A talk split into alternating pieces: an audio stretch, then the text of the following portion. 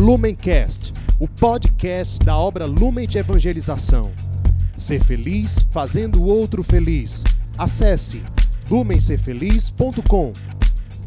Olá, meus irmãos da Obra Lumen, Sandoval Matoso, em mais uma palavra encarnada, a oportunidade em que nós nos unimos em torno da Sagrada Escritura para crescermos como comunidade, para crescermos como cristãos, para crescermos na fé.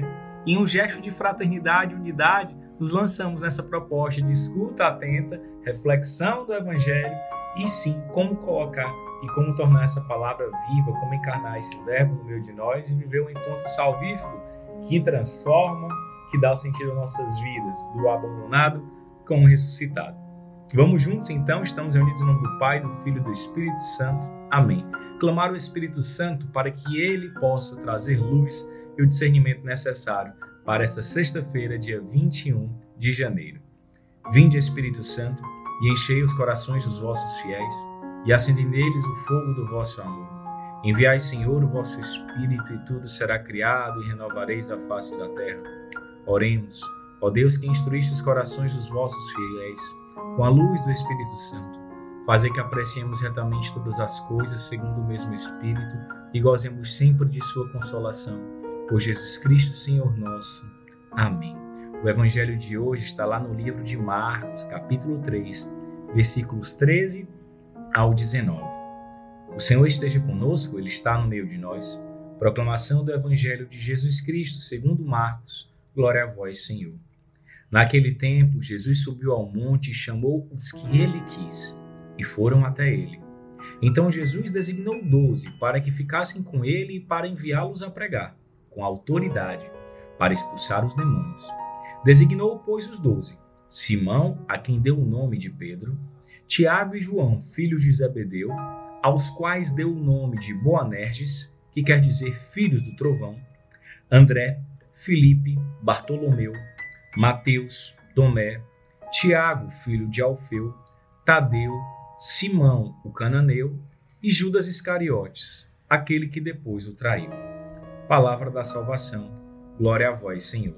O evangelho de hoje é cheio de nome, né?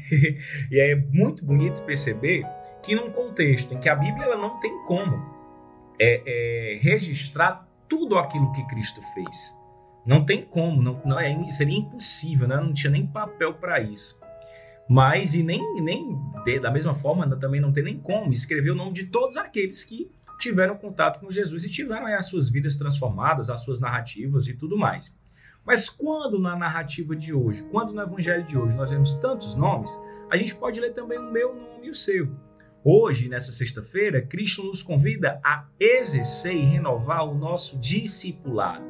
O evangelho é tão bonito quando ele inicia dizendo: Jesus subiu ao monte e chamou os que ele quis. Cristo ele quer o meu coração e o seu, porque Cristo me chamou e te chamou para subirmos ao monte. A subida do monte ela tem um sentido teológico muito bonito e um sentido cultural também para o povo judeu daquela época. Subir ao monte, geograficamente, fisicamente, é estar num patamar elevado, outro patamar, não é? Mas também é elevar o coração e a alma quando eu subo ao monte, eu faço um gesto de oração. É um gesto de adoração também. Eu me disponho a estar mais perto de Deus. De certa forma, também é uma peregrinação, é uma jornada, é um trajeto. Cristo sobe até a montanha porque ele quer subir, ele quer levar o nosso coração. Ele quer levar o meu coração e o seu também.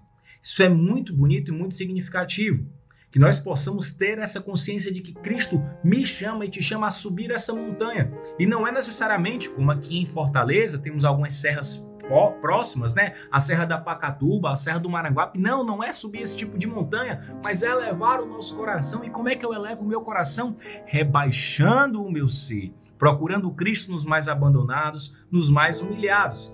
E esses discípulos vão até ele, eles correspondem a esse chamado de Deus. Que coisa linda, que coisa maravilhosa. Perceba que profundidade é essa, esse anúncio. Eles vão até Jesus. Jesus então designa os doze para que fiquem com ele. Primeira coisa, antes de sair para anunciar, é necessário essa intimidade, sentir Cristo, estar em comunhão com Cristo, aprender dele que é manso e humilde de coração Essa novidade, essa verdade é maravilhosa e hoje Cristo me pergunta e te pergunta: nós temos subido ao monte, nós temos ficado com Cristo, nós temos tido intimidade pela vida de oração, pelos sacramentos. Depois dessa intimidade, depois dessa preparação, Cristo envia-os para pregar. E essa pregação é uma pregação com autoridade, eles falam por Jesus. Olha que coisa bonita, aqui no direito, quando você precisa de algum problema, tá? a gente se contrata um advogado, e aí esse advogado vai pedir para você assinar uma procuração para que esse advogado ele possa falar por você, decidir por você. Isso somente numa via jurídica. Cristo, ele faz mais. Quando ele me envia, te envia, ele nos dá autoridade plena, que não é uma procuração papel qualquer, burocrata, não. Mas é o coração dele em mim. Eu estou tão em comunhão com ele, eu estou tão íntimo a ele, que é ele quem fala por mim, que é ele quem fala ao meu coração. E aí o Padre Fábio vai trazendo aquela música, né? Vou falar do teu coração, é com testemunhando no amor e na voz, quero ser Senhor, novo homem nascido do teu coração. E então falarei. Nossa, linda demais essa canção. Depois confere aí, tá? É tão, me emociono tanto nela que às vezes até esqueço a música. Mas presta atenção como isso é bonito, né? Essa autoridade que vem do alto é essa autoridade que só acontece por meio de uma experiência concreta e real com os sacramentos e uma sensibilidade ao Espírito Santo, uma docilidade ao Espírito Santo. É essa autoridade que faz com que a gente expulse os demônios. Hoje existe tanto demônio aí para a gente expulsar, e não é aquele bicho fruto que está debaixo da sua cama às três horas da manhã, não. É o, é o, demônio do egoísmo, é o demônio do orgulho, é o demônio da vaidade, é tudo aquilo que quer nos dividir, que quer nos separar. A força das trevas, que sim é um ser espiritual, mas que se, se reveste de humanidade e se revela na humanidade por meio desse egoísmo, dessa cultura do ter, do poder e do prazer. Nós somos convidados a expulsar esses tipos de demônio por meio de um coração que acolhe e que anuncia a luz do amor. E aí Cristo escolhe esses doze e vai falar, né? Simão, a quem coloca o nome de Cefas, ou seja, tu és Pedro, a rocha viva. Tiago e João, que vai colocar o nome de Boanerges, filho do trovão. Imagina como esses caras tinham energia, como esses caras eram fortes, né? Como esses caras eram temperamentais também, mas ordenados para o amor de Deus. André, Felipe, Bartolomeu, Mateus, Tomé, Tiago, filho de Alfeu, né? Nós vamos ter o Tiago maior, o Tiago menor. Você vai ter aí também o Simão, que é o cananeu, e Judas Iscariotes. Você percebe aí só os excluídos mesmo, né, Nies? Se você colocasse assim para criar uma empresa chamar esses caras, né, é claro que não ia dar certo. Pessoas altamente problemáticas, pessoas altamente, né, é, com dificuldades, pessoas realmente assim com pecados sérios mas foram esses que Cristo escolheu. Criou-se uma comunidade, todos diferentes, para um poder complementar o outro. É aí que está a graça da harmonia, é aí que está a graça e a beleza do que é ser fraterno, do que é ser um. É saber que o outro me completa, saber que tem coisas que eu não vou alcançar, que eu não vou conseguir, mas o irmão traz para mim. O irmão revela essa dimensão.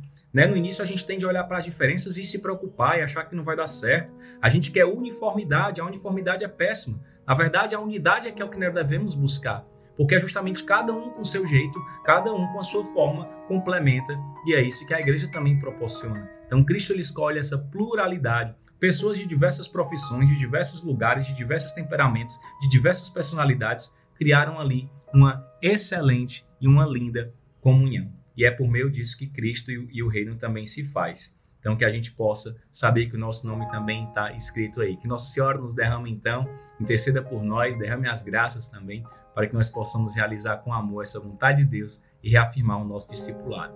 Ave Maria, cheia de graça, o Senhor é convosco. Bendita sois vós entre as mulheres, e bendito é o fruto do vosso ventre, Jesus.